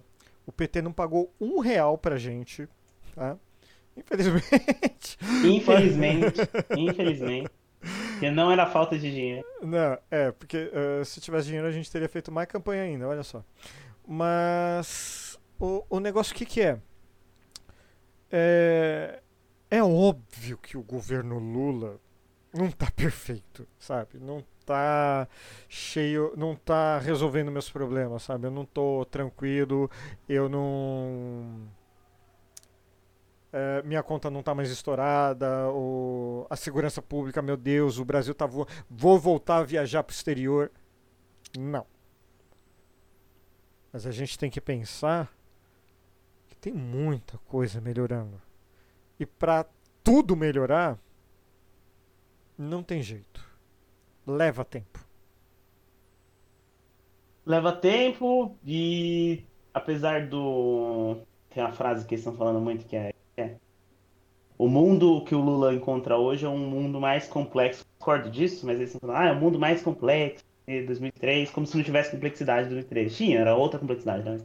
Existe uma chance muito grande do Brasil, eu vou tentar ser é, realista, do Brasil ser um despontar, tipo, no plano global, assim. Porque tá todo mundo chutando os Estados Unidos de lado, e tá todo mundo fazendo muito acordo com a China, a Europa tá chutada de lado também, as sanções na Rússia. Todo mundo viu que as sanções deram completamente errado e que a Rússia é moeda, literalmente moeda para gastar em outros lugares. Então todo mundo olhou e falou: olha, então não é que a gente precisa ficar usando dólar, né? Então, assim, tem um. O jogo, né? Tá ficando multipolar. Só tá falando multipolar. Então, putas, o Lula é o cara que entraria aí perfeito, que é um jogo que o Bolsonaro não sabe jogar e nem ia querer. E aí pode ser muito bom pro Brasil. Isso pode ser muito, muito, muito, muito bom pro Brasil. Fala, Chico. Queria complementar isso. Primeiro, Tizinho, queria dar um beijo em vocês. Ele tá saidinho esses últimos dias, eu peço desculpas, mas ele, ele encontrou o Pedro três vezes, aí ele tá feliz, aí ele tá saidinho, assim, se mete agora nas câmeras. Mas, Rodrigo, queria pegar uma frase que você falou de nossa vida não melhorou ainda, efetivamente, 100%, não estamos. Mas a sensação de que tem coisas acontecendo para que ela, a médio e longo prazo, possa melhorar, só você ter essa sensação já me traz uma alegria e uma sensação de que estamos caminhando para algo assim como a Paola falou no início do podcast, saber que pessoas que não tinham que comer agora conseguem ir no mercado e comprar alguma coisa para se alimentar, não preciso nem que resolva a minha vida, mas só de ver que essas pessoas estão conseguindo se alimentar e não estão mais catando osso na rua, ou começando a não catar, porque ainda falta muito para isso não acontecer, porque a gente sabe que existem diversos lugares do nosso país pessoas vivendo em extrema pobreza, mas só de pensar que elas não vão ser deixadas de lado, como foram deixadas nos últimos cinco, seis anos, já dá um acalento no coração. Eu queria complementar isso que você falou, que eu acho importante. Não é só também sobre a gente. Não é, é, é sobre a gente como sociedade. E, ele tá, e vocês podem ver, eu vou, eu vou sair daqui porque ele Tá saidinho. Falei. tá bom. Uh, eu, eu tenho. Eu, eu, vou ser honesto com vocês. Assim, é, eu, eu, te, eu tenho muitas críticas, uh, principalmente na, na parte econômica. Eu, eu não conversei com o Zé em off, mas acho que são coisas parecidas. Eu também acredito que a gente eu não sei, a gente viu tanto a extrema-direita crescer, né?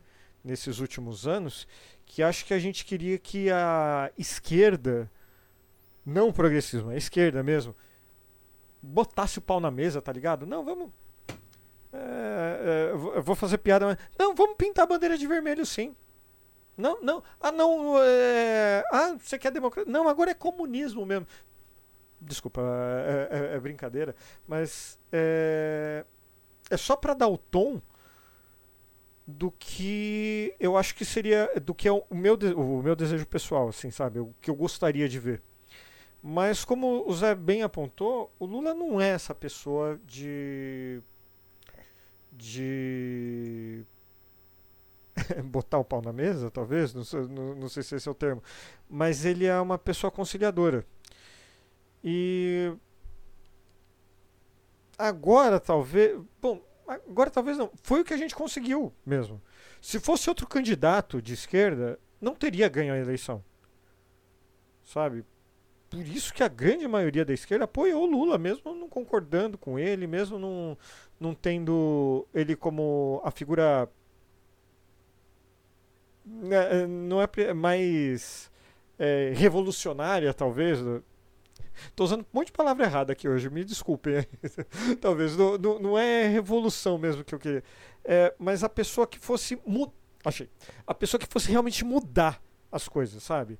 A pessoa que fosse realmente, sabe, essas mudanças do ensino médio? Não te... Infelizmente, a pessoa que fosse. É, que a Paula falou. A pessoa que faria essas mudanças, acho que não foi nem candidato. E não iria conseguir fazer as mudanças necessárias uh, sendo eleita. Por quê? Porque tem o Congresso, porque tem o Senado, porque a política não funciona desse jeito. Então, se é preciso alguém para conciliar, você pode ser a, a figura política mais notória do momento. Mas se você não for uma figura conciliatória, como Lula é e é conciliatório pra caralho, você não ia conseguir. Tricampeão mundial de conciliação. Conciliação. Conciliação. E aí, Rodrigo, não me, me- não me deixa de fazer a minha cabeça matutar. Isso tudo que você falou, aí acaba sendo interessante e reforça um pouco o que eu falei um pouco antes sobre a questão de começar com coisas que são, vou botar entre aspas, fáceis de resolver e conseguir o apoio de muita gente que está calada nesse momento, porque sabe que fez muita merda nos últimos quatro anos. E aí aproveita-se dessa imagem, segue-se esse fluxo junto, para que talvez um pouco na frente, ano que vem ou daqui a dois anos, três anos, mas eu ajudei nessa melhora.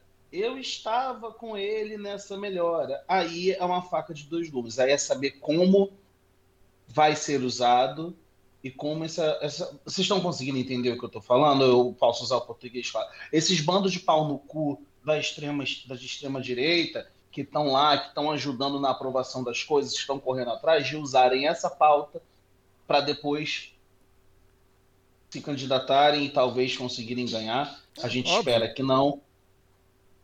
Por isso, a necessi- por isso a necessidade de ficar muito atento nesses pontos de, de comunicação que a gente ainda, Paola, você e Zé Fernando também concor- podem concordar, acredito que o pessoal do chat que está ouvindo a gente, a gente ainda está tendo um leque, uma falta, leque, uma, uma, um gap ainda na comunicação. A comunicação ainda está deixando a desejar. Ela poderia ser mais eficiente. Paola, você ia falar algo? Ia comentar? Eu ia falar, eu ia falar algumas coisas, mas eu vou pegar uma, um gancho aqui no Thiago só sobre a comunicação. A gente precisa lembrar apenas que comunicação institucional é diferente de comunicação empresarial ou da comunicação do nosso dia a dia. E aí uma coisa Ou da comunicação do governo Bolsonaro? ou da comunicação do governo Bolsonaro, exatamente. Então, assim, é, a gente tem falhas, sim. O pessoal, o próprio pessoal da comunicação sabe disso, porque eu tenho contato com, com, com pessoas que hoje trabalham com a comunicação do governo. É, hum, tanto da Secretaria de Comunicação quanto da comunicação do gabinete do presidente Lula. É uma galera muito boa de comunicação, muito boa mesmo, mesmo. Ele montou uma equipe fantástica. Só que o problema é que comunicação institucional é um saco. Tem muita coisa que eles não podem. Então, assim, eles não podem comparar com o Bolsonaro. Eles não podem comparar com o governo anterior. Eles não podem citar o Jair Bolsonaro. São muitas coisinhas e mimizinhos. Eles não podem fazer o que a gente faz aqui, né? Eles não podem fazer o que a gente faz aqui. Então, o que, que eu recomendo? Cara, quando o governo lança uma campanha de alguma coisa, segue lá, Secom, por exemplo. Segue a página da Secom, tá? Lançou a campanha de vacina. Putz, eu tenho pessoas no meu círculo social, nas minhas redes aqui, que talvez não entendam muito bem porque que é importante tomar vacina da gripe. Qual é a linguagem que eu vou usar para que eu falaria com essas pessoas e que eu sei que essas pessoas vão ouvir? Ah, se eu falar desse jeito aqui, eles vão ouvir. Então eu vou lá e eu pego a campanha da Secom. Eu sei que tá rolando, mas eu não vou replicar a campanha da Secom. Eu vou falar sobre aquele tema. Pra quem tá me seguindo. Entender o que tá acontecendo. E eu acho que esse é um papel que os influenciadores têm feito muito. Os influenciadores que estavam na campanha com o Lula têm feito muito. Sabe? De falar e de fazer, e de, de thread no Twitter, e é, e é testando no Facebook, e é live, e é Spaces, e é ah, Reels e TikTokers e etc. E TikTok fazendo dancinha sobre vacina, enfim, tá rolando muita coisa. É, e eu sei, ah, mas esse não é o papel desses de influ- de influenciadores, isso não é o nosso papel que a gente comunicar o governo. Cara, comunicação institucional para chegar nas pessoas é muito difícil. Muito difícil fazer comunicação institucional chegar nas pessoas, porque é muito chata. A comunicação institucional, ela é chata. Só quero fazer um adendo aqui, que eu reparei que eu estou tentando ser sucinto, e o ser sucinto não ajuda na minha comunicação. Não estava falando da comunicação institucional, eu concordo 100% com tudo que você está falando. Eu acho que a gente, no geral, porque eu incluo a gente nisso, a gente tem feito esse trabalho, é diferenciado. A gente tem feito exatamente o que a gente tem feito nos últimos quatro Diferenciado anos. porque- demais, segundo o YouTube. É, diferenciado demais, segundo o YouTube. É, mas. Beijo, YouTube.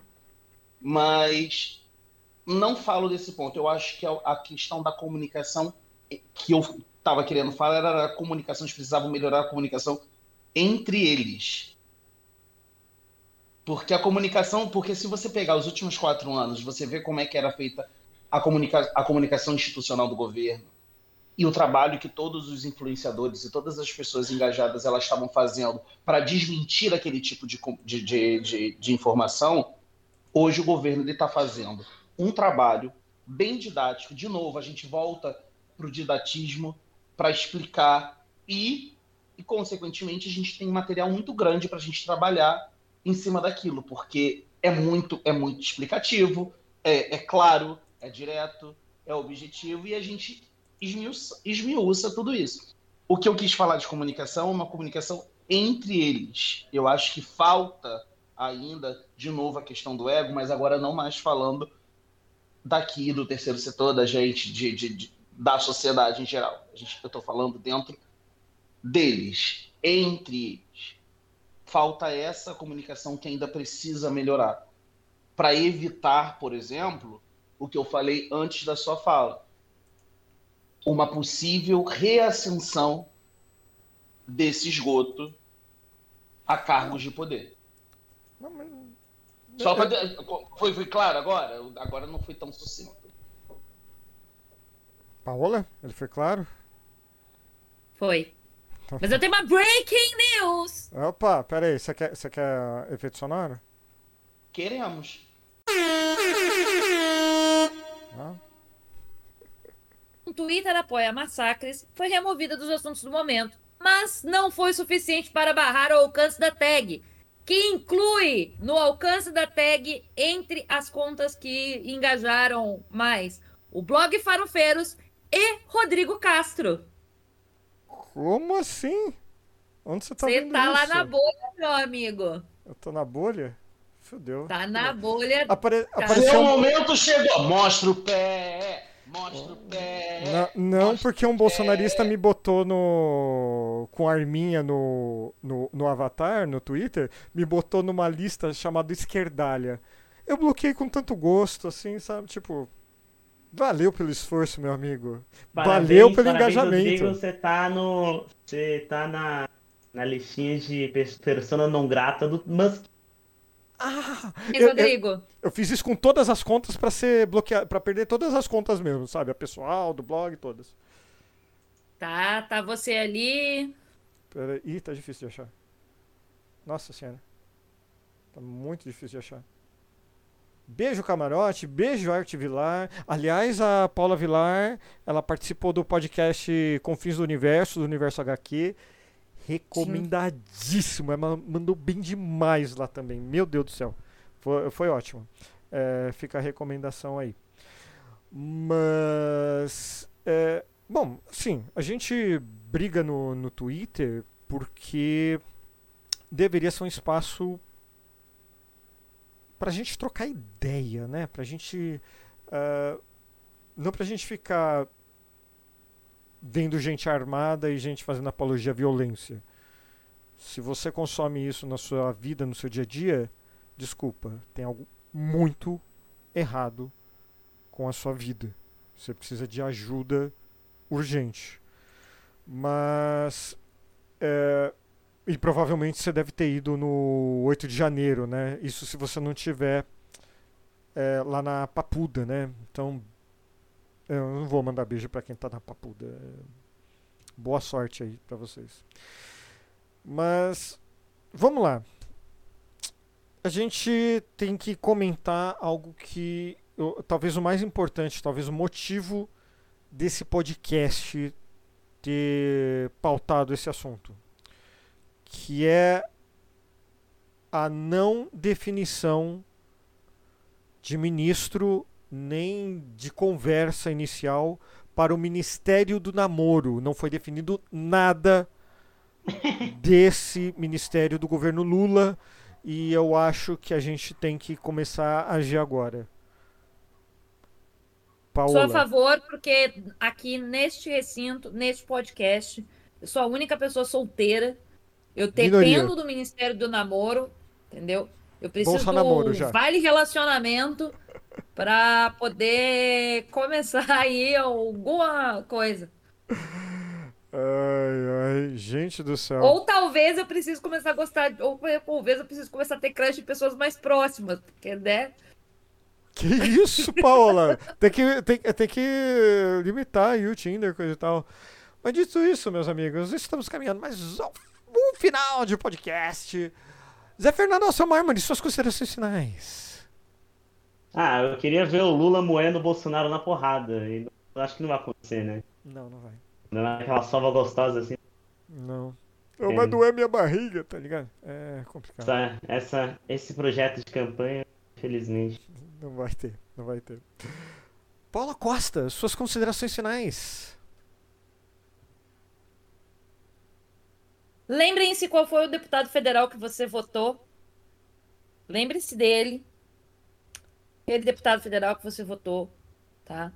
Ah, mas ele foi eleito. Ah, ele foi eleito. Ótimo. Cobre-o. Cobre ele. Ah, mas ele não foi eleito. Cobre o partido dele. Porque você deu voto para aquele partido, você deu voto para aquela coligação, você colocou alguém lá dentro quando você depositou seu voto na urna. Alguém daquele partido, daquela coligação, se ajudou a eleger quando você depositou aquele voto. Então, cobre-o. Cobre, cobra sim, cobra teu deputado, porque presidente sozinho não faz governo. Se o Bolsonaro conseguiu fazer todas as merdas que ele conseguiu, foi porque o Congresso estava com ele. Agora a gente precisa desfazer essas merda toda. Para desfazer é cobrar o Congresso. Então, cobra.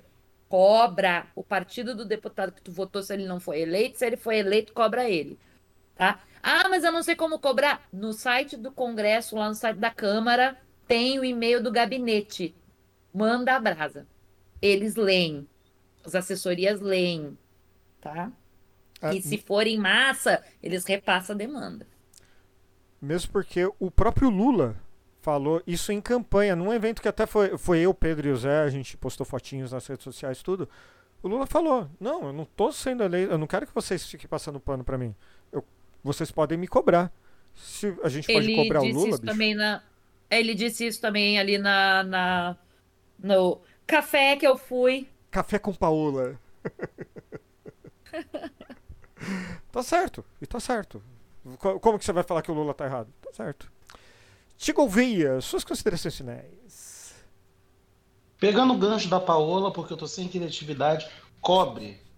Mas cobre, mas espere resposta, porque vai ter resposta. Não vai ser, vai para China, vai para Venezuela, vai para Nicarágua.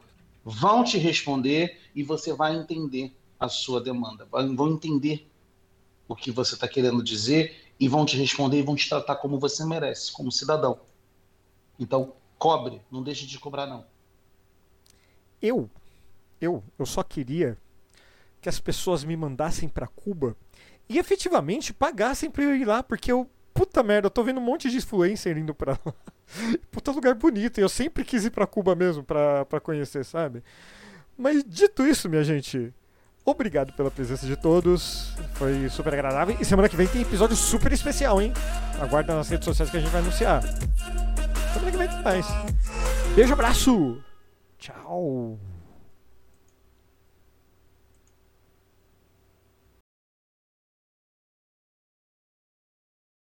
Esse microfone cu Microfone cu. Ó, o cu aqui, a gente tá com o cu na boca O hoje. cu, o cu não sai da boca hoje, meu Deus do céu. O cu, ó, ó, Ainda tá água na boca, né? ó. Ai, ai, vamos lá. É, é,